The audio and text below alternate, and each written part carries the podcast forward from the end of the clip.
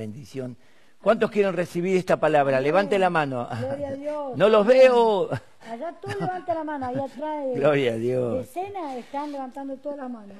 La palabra que quiero compartir hoy es una palabra, toda la palabra de Dios es especial, pero este tema es algo que a mí me llama mucho la atención y cada vez que lo comparto, lo leo, lo medito, es algo que me fortalece. Se llama padeciendo como hijo de Dios. Wow. Usted va a decir, oh, padecer. Bueno, es el título porque es una, una situación, es, digamos, una, una circunstancia que está sucediendo. Amén. Yo no creo que un cristiano o un ser humano esté padeciendo todo el tiempo. Hay situaciones positivas y situaciones negativas, hay momentos de alegría y hay momentos de tristeza. Pero quiero que vaya a Primera de Pedro, capítulo 4, vamos a estar leyendo la palabra de Dios. Hay bastante Biblia para compartir. Así que por favor, ajustese el cinturón, es decir, no se mueva de su asiento, no, no, se, no salga del programa, porque Dios va a estar ministrándonos algo muy, muy importante padeciendo como hijos de Dios. Gloria a Dios. Y en primera de Pedro 4, versículo 12 en adelante dice, amados, no os sorprendáis del fuego de prueba que os ha sobrevenido como si alguna cosa extraña os aconteciese, sino gozaos, por cuanto sois participantes, escuche, de los padecimientos de Cristo, para que también en la revelación de su gloria os gocéis con gran alegría. Si sois vituperados por el nombre de Cristo, sois bienaventurados. Cuando te ofenden, te maltratan, te insultan, porque sos cristiano, porque predicas a Cristo, porque das un testimonio de amar a Cristo y de vivir una vida diferente a los demás, vienen esa, ve, ya hay pequeños padecimientos, dice, bienaventurados sois, escuche, porque el glorioso Espíritu de Dios reposa sobre vosotros. Ciertamente, de parte de ellos, los que blasfeman, critican, ofenden, hasta muchas veces persiguen, Él es blasfemado, pero por vosotros es glorificado. Así que ninguno de vosotros padezca como homicida, o ladrón, o la persona que hace mal las cosas, un malhechor, o por entrometerse en lo ajeno. Conocemos casos de personas que dicen, yo solamente me metí para ayudar y se metió en un problema familiar y con una noticia, con algo que... y hizo un desastre. Y después dice, Dios sabe por qué pasó. No, no, a veces nos mandamos la pata y la culpa la tiene Dios que nos metió. No, o por entrometerse en lo ajeno. Pero si alguno padece como cristiano, no se avergüence, sino glorifique a Dios por ello. ¿Por qué? Es tiempo de que el juicio comience por la casa de Dios. Voy a aclarar este punto. Y si primero comienza por nosotros, ¿cuál será el fin de aquellos que no obedecen al Evangelio de Dios? Y si el justo con dificultad se salva, ¿en dónde aparecerá el impío y el pecador? De modo que los que padecen según la voluntad de Dios, encomienden sus almas al fiel Creador y hagan el bien. Ahora, cuando dice es preciso, es necesario que el juicio comience por la casa de Dios. No habla un juicio de, de condenación, habla un juicio de examen para aprobar. El apóstol Pablo habla en 1 Corintios capítulo 11, dice, es necesario que entre vosotros haya disensiones, diferencias, para que se manifiesten los que son aprobados. ¿Y quiénes son los que son aprobados? Aquellos que actúan con mansedumbre, con justicia, aquellos que saben echar un paño frío en tiempos o discusiones acaloradas, aquellos que buscan la paz. Bienaventurados los pacificadores, dijo Jesús porque ellos serán llamados hijos de Dios. No el alborotador, el que pone discordia entre hermanos y, y, levanta esos temas. No, no. Por eso acá, acá, cuando dice el juicio comienza por la casa de Dios, Dios nos va a llamar a cada uno a un examen. Ese examen se llama prueba. A esa prueba le ponemos el nombre padecimiento. Padecimiento, ya lo vamos a ver. Entonces, qué importante es al hablar de padecimiento, quiero separar dos cosas de padecimiento. el padecimiento por naturaleza y el padecimiento por propósito. Hay padecimientos que son por naturaleza. Ahora te voy a explicar por qué. El diccionario común dice que padecimiento significa sentir física y corporalmente un daño, dolor, pena, castigo o enfermedad. Otro punto, recibir agravios, injurias, pesares, etc. Tercera eh, objeción, aportar, tolerar, sufrir. Entonces, está diciendo que es, que es aflicción, ¿no? Padecimiento, es una aflicción. Y hay padecimientos que son naturales, hay personas que hay una enfermedad natural, un problema económico natural, un problema, eh, digamos, de familia, es algo natural, algo de la vida, un problema laboral. Y nosotros decimos... Separación, pues, una separación. Bueno, la separación es un problema natural, no es que alguien se separa por, Dios, o porque yo me separo porque quiero agradar a Dios. Puede ser por alguna circunstancia, pero no entremos en esos detalles. Pero está también el padecimiento con propósito. Cuando hay un propósito de Dios. Por ejemplo, chiquito el ejemplo, vemos a Job, como un hombre perfecto, justo, ah, temeroso de Dios. Y un día surgió un desafío. Satanás, ese espíritu, ese ser envidioso, ese ser que busca el mal de la gente, quiso, quiso mostrarle a Dios, escuche, quiso mostrarle a Dios que muchas veces la fe y el amor que la iglesia, y en este caso Job, le rendía a Dios era porque la tiene todo, lo tiene todo, le va todo bien, no tiene ningún problema. Y fue y le, dijo a Dios, claro, si vos lo rodeaste, le diste toda la bendición, es un hombre especial. Sacale todo eso, Dios. Sacale y te va a blasfemar como cualquier blasfemo. Y Dios conocía a Job. Entonces Dios le dice, bueno, acepto el desafío. Dios conoce Ahora, si vos no estás padeciendo ninguna cosa muy grave es porque Dios sabe que si lo llegas a padecer, desaparecido en acción. Pero este Job no. El diablo, la primera vez, hizo estragos. Se vuelve a presentar delante de Dios, Satanás, y Dios le dice, ¿viste? ¿Y viste? ¿Consideraste a mi siervo Job? Que no hay otro como él. A pesar de que vos me desafiaste a que yo lo castigara sin razón. ¿Eh? Y el diablo dice, claro, porque todavía tiene salud. Oh, y como Dios conocía a Job, y Dios sabía que Job estaba hecho de buena madera, de madera espiritual, madera de Dios, no era un simple hombre rico, próspero, bendecido, que cuando las cosas le van mal corre a la iglesia y cuando las cosas le van bien se olvida de Dios. Oh. Él estaba con Dios en todo. Entonces le dijo, bueno, permití que una enfermedad lo afecte, vas a ver cómo va a maldecir tu nombre. Y Dios, le dijo, bueno, hacelo, pero no toques su vida. Y el diablo lo azotó. Había un desafío. Ese es un padecimiento con propósito. Termina la historia diciendo que en todo eso Job no maldijo a Dios, se mantuvo intachable, no cambió, honró, glorificó y exaltó a Dios. Y dice la Biblia que después que él pasó la prueba, como dice Santiago, después que hayáis pasado la prueba, cuando pasó la prueba, Dios lo bendijo el doble. A veces nosotros queremos que Dios nos bendiga y no somos capaces de pagar un centavo por Dios. No somos capaces de soportar algo. Ah, pero si Dios, si Dios es amor, ¿por qué esto? Si Dios es amor, y si Dios te quiere probar, mm. quiere que padezcas con propósito propósito de Dios. Dijo Job a la esposa, ¿que acaso vamos a recibir solamente lo bueno de Dios? Y si viene algo malo, ¿qué vamos a hacer? Y no, vieron que está el, cristiano exitoso que dice, no, no, todo te tiene que ir bien, te tiene que ir todo, todo bien. Y si algo te sale mal, le echamos la culpa al diablo. Vamos a mirar lo que es padecer con propósito, ¿verdad?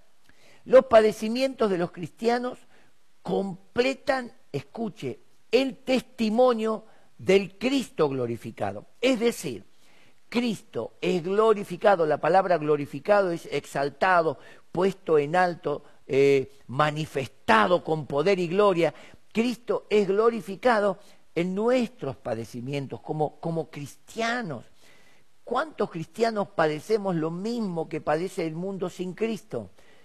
¿Cuántos cristianos padecen laboralmente lo mismo? Ahora, ¿qué hace el mundo?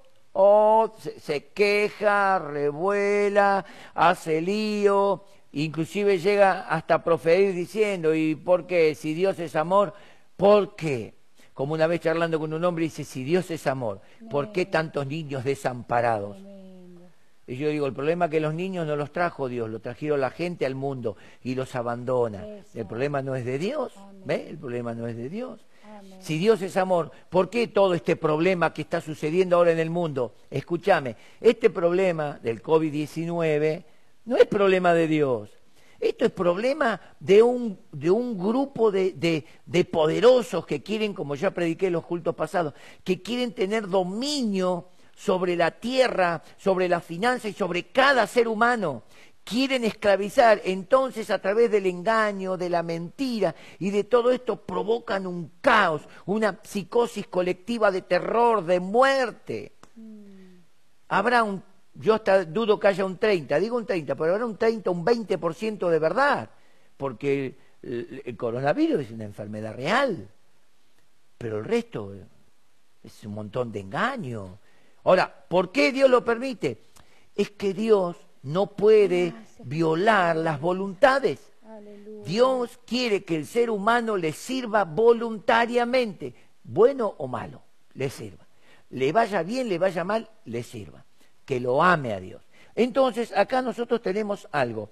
Eh, quiero que me acompañes en Romanos capítulo 8, por favor. Los padecimientos, vivir como hijos de Dios. Romanos 8:14 dice, porque todos los que son guiados por el Espíritu de Dios, estos son hijos de Dios. Pues no habéis recibido el espíritu de esclavitud para estar otra vez en temor, sino que habéis recibido el espíritu de adopción, por el cual clamamos, Abba, Padre. El espíritu mismo da testimonio a nuestro espíritu de que somos hijos de Dios. Mire, mire qué te está diciendo el espíritu. Sos hijo de Dios, sos hija de Dios. El Espíritu da testimonio. Pero nosotros tenemos ese vulgarismo humano que con una mente finita queremos entender la mente eterna y decimos, pero si soy un hijo, si soy una hija, ¿por qué me pasa esto? Vos sabés que cuando Cristo fue tentado, Dios permitió, el Espíritu Santo lo llevó al desierto para mostrarle al diablo cómo iba a ser la iglesia de este tiempo que iba a representar al Cristo glorificado. Cristo fue tentado en todo, a semejanza de varón. Nosotros somos tentados para la gloria de Dios. Dios es glorificado en nosotros.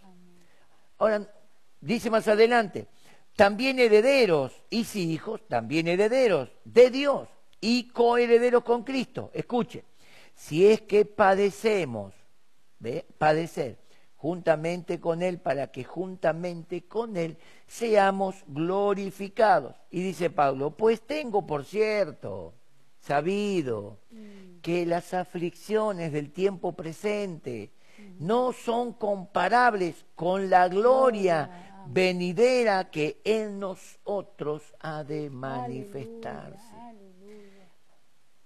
Gracias. En otra parte dice el apóstol Pablo, porque esta leve tribulación momentánea, leve.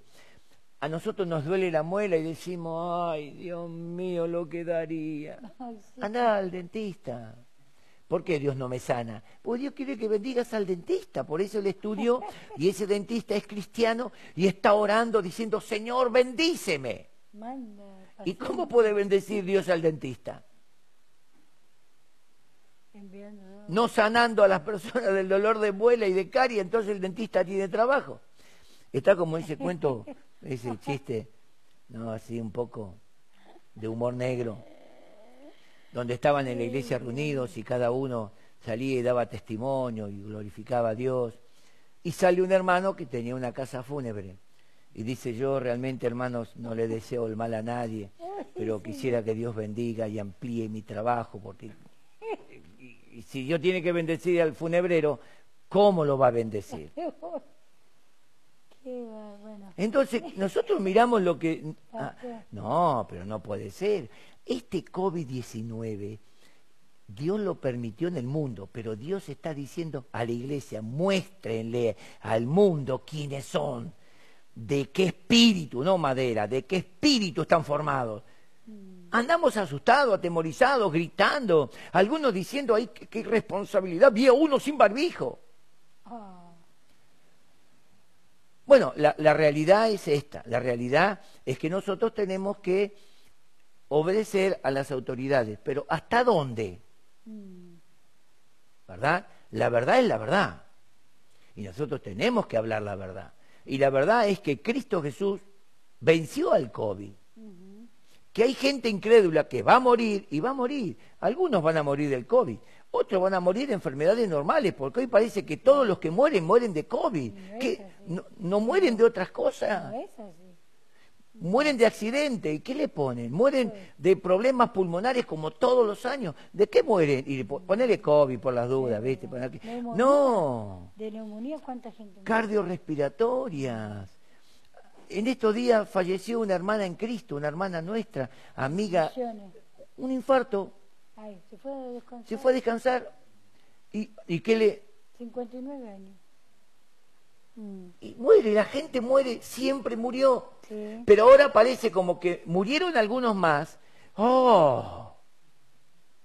Bueno, no, no, no se ponga triste. Escuche esto. Primera de Pedro, capítulo 4, versículo 1 al 4, dice, puesto que Cristo ha padecido por nosotros, Cristo ha padecido por nosotros. Decía así, tocate el pecho y decir, por mí Por- en la mí. carne Por mí. vosotros también, yo también, Daniel, me tengo que armar del mismo pensamiento. Pues quien ha padecido en la carne, ¿qué dice acá? Terminó con el pecado. Nuestro padecimiento en la carne es dejar de pecar. Nuestro padecimiento en la carne es dejar de obedecer a los instintos naturales humanos de pecado, de ambiciones. Parece como que los siete pecados capitales eh, se meten en la iglesia y la, y la gente... A nosotros el pecado no nos puede gobernar, no nos debe gobernar, ni siquiera se puede acercar a nosotros. Puede acercarse en forma de tentación porque tiene que caer derrotado. Esa es la realidad. Dice, pues quien ha padecido en la carne terminó con el pecado, para no vivir el tiempo que resta en la carne conforme a las concupiscencias de los hombres, sino conforme a la voluntad de Dios. Basta ya el tiempo pasado para haber hecho lo que agrada a la gente pagana. Gente que no quiere agradar a Dios. Gente que tiene una religión, pero hasta ahí nomás, eh, hasta ahí nomás. Yo voy una vez por semana, yo dos, tres veces por año voy caminando hasta, yo hago, pero no me pidan más. Esa es gente religiosa que no conoce a Dios ni le interesa a Dios. Esas son gente que vive enredada, usted los ve.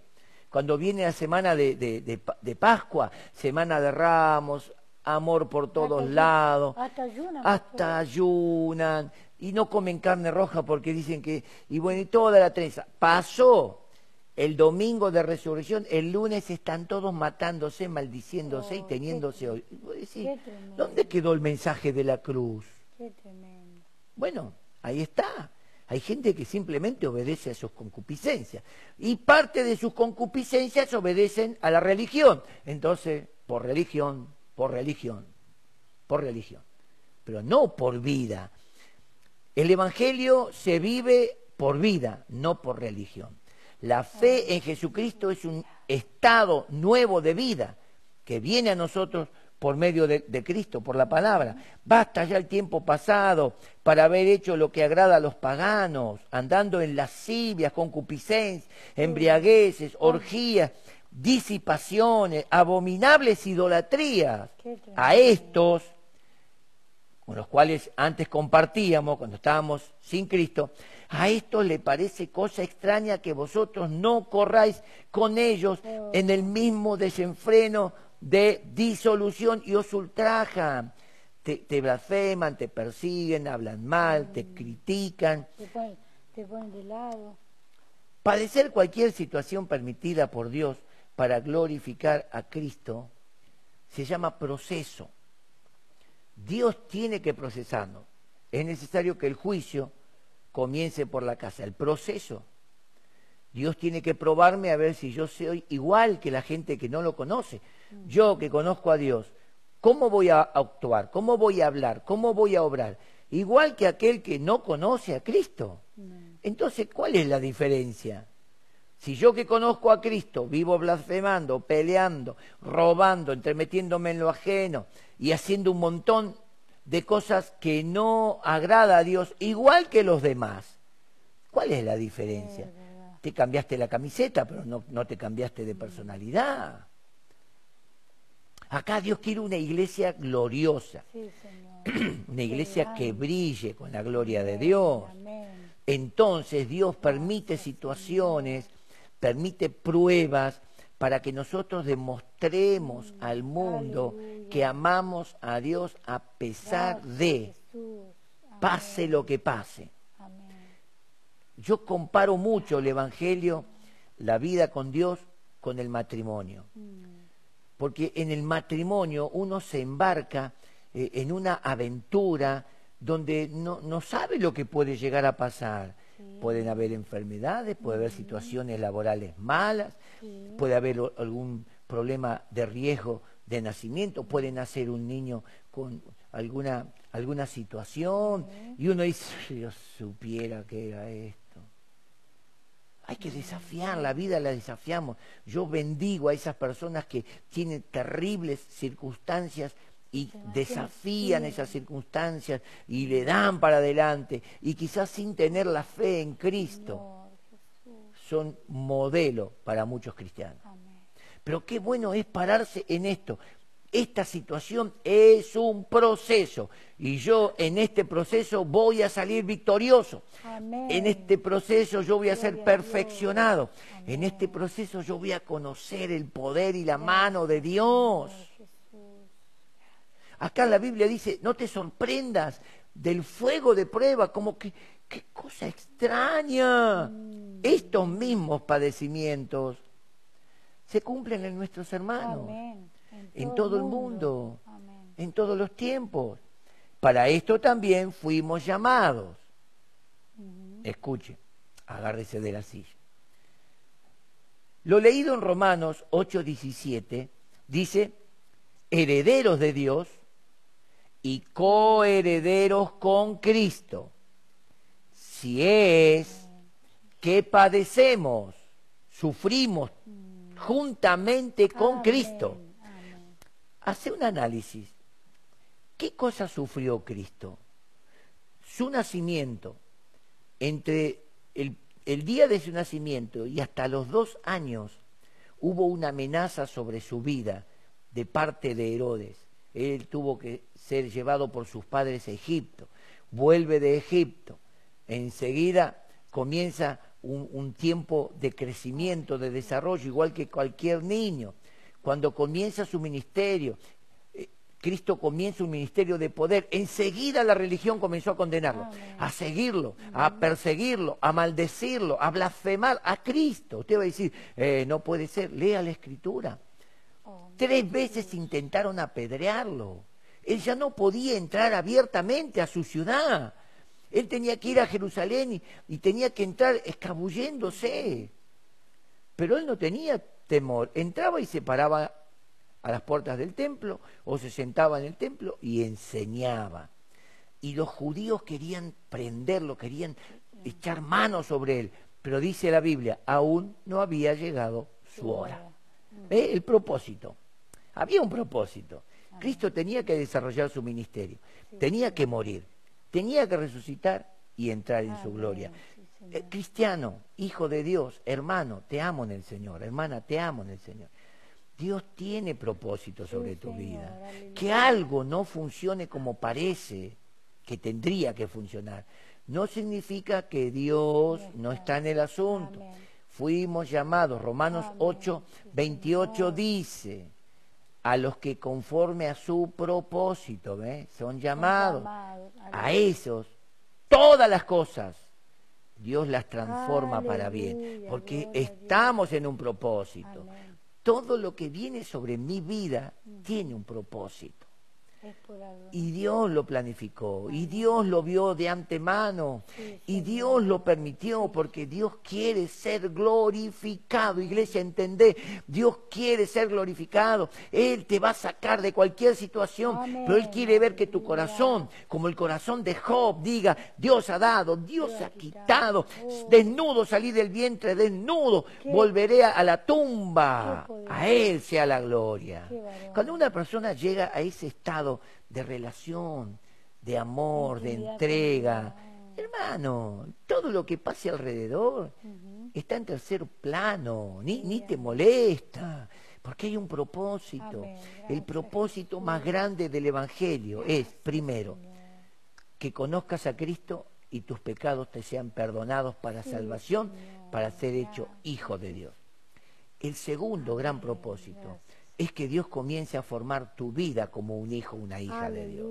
Esos son los grandes propósitos. Después, no hay otra cosa en el Evangelio. Ahora, padecer cualquier situación permitida por Dios para glorificar a Cristo es lo que dice Filipenses capítulo 1, versículos 29 y 30. Dice, porque a vosotros, a nosotros, a la iglesia, acá le está hablando a los filipenses, os es concedido a causa de Cristo. Aleluya. No solo que creáis en Él, Gracias. estate conmigo acá, sino también que padezcáis por Él, teniendo el mismo conflicto que habéis visto en mí y ahora oís que hay en mí. Ajá. Acá a los filipenses se está parando un hombre que ahora lo vamos a, lo vamos a ver en la vida, este hombre, escúchame, Saulo.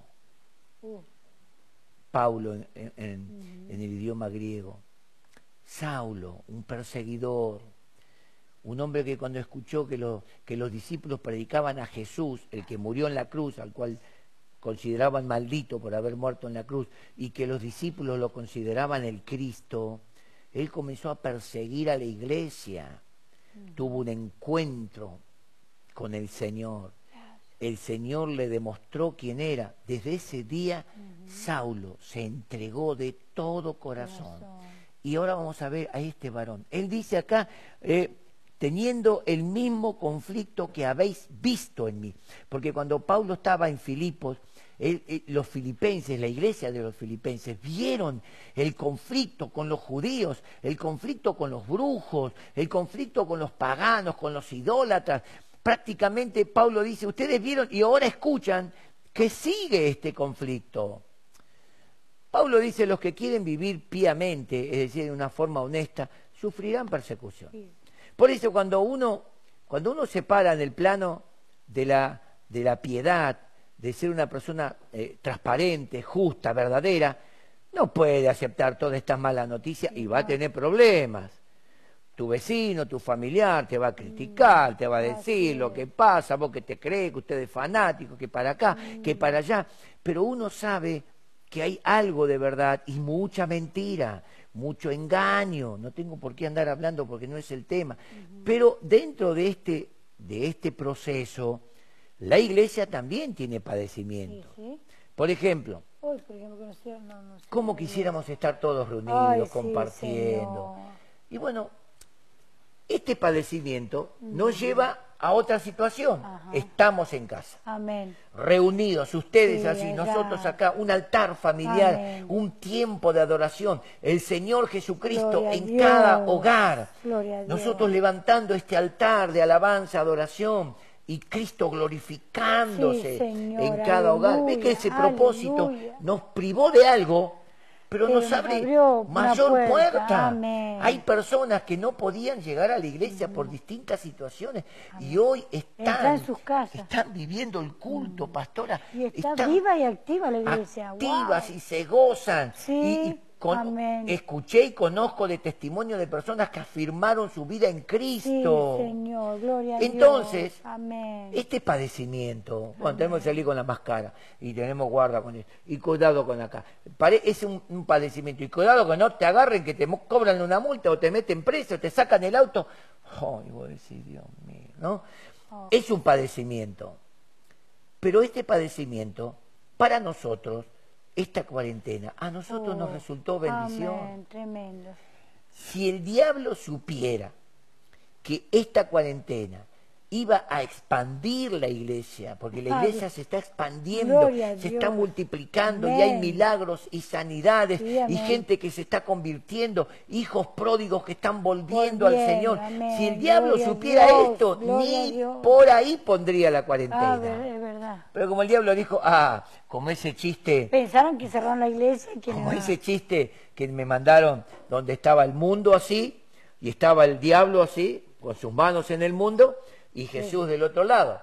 Y el diablo lo mira a Jesús y le dice, con esto del COVID-19 te cerré las iglesias, le dice.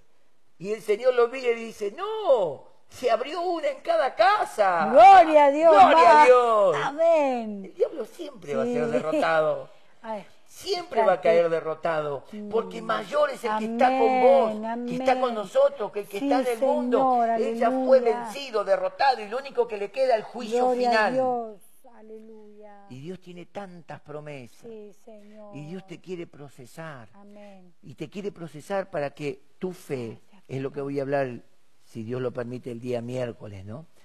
La fe que brilla como el oro refinado. Oh, la fe que brilla como el oro refinado.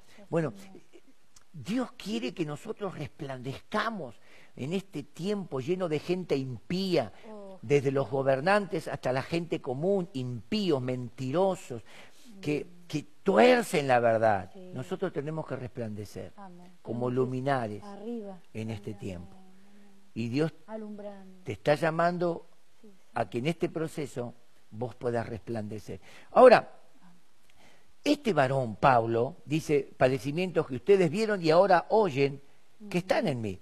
Pablo, el apóstol de Cristo, tuvo una conversión maravillosa y él se apoya en esa experiencia para demostrarle a la iglesia del Señor, la iglesia del Señor de todos los tiempos, hace casi dos mil años, que la historia de Pablo está en la Biblia y, y han hecho películas y se han escrito libros maravillosos, ¿no? Algunas películas hace Hollywood y cualquier cosa, pero dice, dice los tiempos, la realidad de ser participantes de los padecimientos de Cristo. Amén. Quiero leerte algo. Quiero que me acompañes en Segunda de Corintios, capítulo 11. Por favor. Quiero que veamos a este hombre, Pablo. Segunda de Corintios, capítulo 11, versículo 22. Él tiene que presentarse delante de la iglesia de Corinto que él mismo fundó, que él, que él mismo ministró, en la cual Dios hizo cosas maravillosas a través de las manos del apóstol Pablo. Pero ahora esa iglesia, escuchando falsos apóstoles, falsas enseñanzas, estaban desacreditando a Pablo en su ministerio.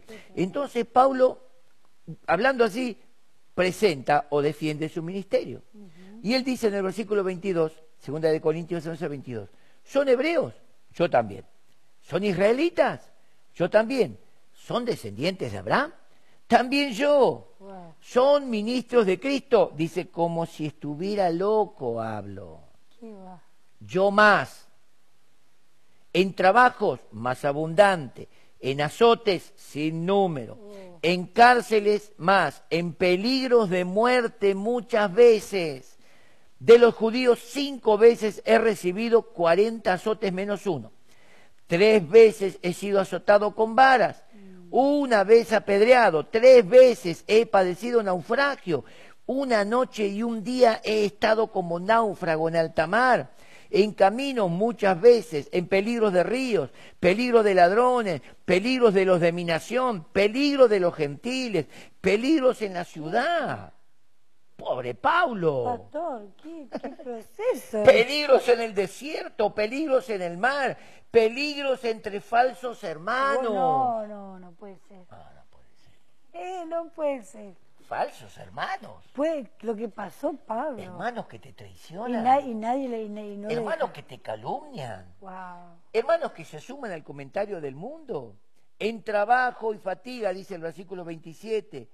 En muchos desvelos, en hambre y sed. Wow. en muchos ayunos, en frío y desnudez, y además de otras cosas, lo que sobre mí se agolpa cada día, la preocupación por todas las iglesias del Señor. Y no, Fíjese, y no bajó los brazos, pastor.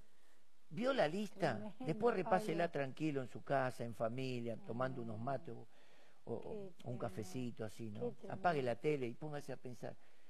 Yo pregunto, Oh. ¿Cuánto seríamos capaces de soportar Mm. de lo que soportó Pablo? Tres veces cárceles, cinco veces azotado, tres naufragios, apedreado, lo dejaron como muerto, lo sacaron como muerto de la ciudad, lo tiraron así, los discípulos lo rodearon, oraron al Señor y Dios lo levanta. Aleluya. A ver, eh, aparte del dolor de muela o que te duele la espalda o las piernas, no aguanto más, Dios, llévame a tu presencia. No. Aparte de esa cosita. ¿Qué estamos padeciendo por el Señor? Ay, no. Diga conmigo así, medio, nada, pastor. Lo que yo estoy padeciendo son apenas un par de situaciones que sabemos que va a cambiar. Sabemos que todo esto va a terminar bien. Mirá, yo le estoy hablando a los justos, los que están justificados por Cristo. La Biblia me dice, dile al justo Que le que irá le irá bien. Aleluya, bien. David dice, Amén. he sido joven y he envejecido. Y no he visto justo desamparado, Y que mendigue pan. ni que su descendencia, hijos, nietos, mendiguen pan. Entonces, como dice Pablo, esta leve tribulación momentánea, esto ya va a pasar. Ahora el COVID y toda esta sarta de cosas, ¿no? Pero después que pase el COVID, ¿cuánto tiempo vas a aguantar en el culto? Mm. ¿Vas a venir los miércoles? O ya va a decir, "Bueno, otra vez ahora, por lo menos yo estaba en casa. Pastor, siga transmitiendo porque yo en casa estoy cómodo. Vamos a seguir transmitiendo. Pero Para los que no pueden. para muchos no hace falta un, un COVID para dejarlo en la casa. Simplemente le hacen, uh, sopla fuerte el viento. Por las dudas no voy. Ahora, en Segunda de Corintios, él expresa una enfermedad. Escúchame. Segunda de Corintios. Él expresa una enfermedad. ¿verdad? En el capítulo 12, versículos 6 al 10. El apóstol Pablo dice así, él expresa un propósito, una enfermedad con propósito. Todo lo que leímos en el capítulo 11 fue un tiempo bajo propósito de Dios. Y él dice cárceles, naufragio, azotes, eh, hambres, sed, hasta amenazas de muerte entre ladrones. Oh, bueno, ahí está la lista. Ahora dice, claro que hablar bien de mí no sería una locura, porque estaría diciendo la verdad, pero no lo voy a hacer, porque no quiero que solo por las cosas que hago o digo, o por las cosas maravillosas que Dios me ha mostrado, alguien piense que soy más importante de lo que en realidad soy. ¿Qué está diciendo Pablo? Hermanos, todo lo que ha sucedido y esa gracia que Dios me dio para predicar profecías, enseñanzas, revelación, misterios, sanidades, unciones tremendas. No me lo dio porque soy mejor que ustedes, sino que me lo dio para que yo sea modelo. Amén. Sí, Escúchame. Señor, amén. No digas nada, pero hay alguien que te está observando en tu casa. Hay alguien que te está observando en el barrio, en tu puesto de trabajo, hay alguien que te está observando. Amén. Cuando vos te sentás a comer con todos los compañeros, como me pasó a mí, mi primer, o sea, el primer día de trabajo en- en otra empresa, una fábrica de pistones, llegó la hora de comer y todos nos sentamos en, en esa mesa donde estaba el comedor y yo ya estaba pastoreando. Entonces, ¿qué hice yo? Puse la comida, cerré los ojos y di gracias a Dios. Para mí, se formó un silencio cuando yo hice eso. Un silencio. Y cuando abro los ojos, los miro, me miraban y uno me dice así, un- uno que era más agresivo, así, ¿qué hiciste? ¿Por qué hiciste eso? Me pregunta. ¿Cómo? Di gracias a Dios por los alimentos. Si yo no laburo, no como, me dijo. Ah, pues típico pastorero de que dice. Si Dios no me bendice, no laburo y no como. Así que para mí este trabajo es una bendición de Dios. Y este trabajo me provee para todo lo que necesito. Así que yo le doy gracias a Dios por este trabajo. Y se armó una polémica. Había dos, dos eh, personas católicas, pero católicos de verdad, gente, gente sincera, gente fiel, gente realmente, de, de- gente que merece honra. Y le dije, un momento, un momento, yo también creo en Dios, le dijo. Y, y yo también, para mis adentros, le doy gracias a Dios, porque es verdad, todo. Y allí comenzó cada mediodía Sí. polémica en la iglesia. Ahí había un púlpito, toda esa mesa, y se venían de otros lugares y se sentaban a cenar, bueno. a, a comer, perdón, y hablaban y, y- y disputaban conmigo, y yo por la palabra, por la palabra, y me dice, pues no sabés hablar fuera de la Biblia. Es que yo no te tengo que hablar algo mío. Mm, Yo te hablo lo que creo que dice Dios y lo que Dios te va a bendecir. Ah, ahí está, ustedes son re fanáticos. Vos, a ustedes le sacan la Biblia y no viven más.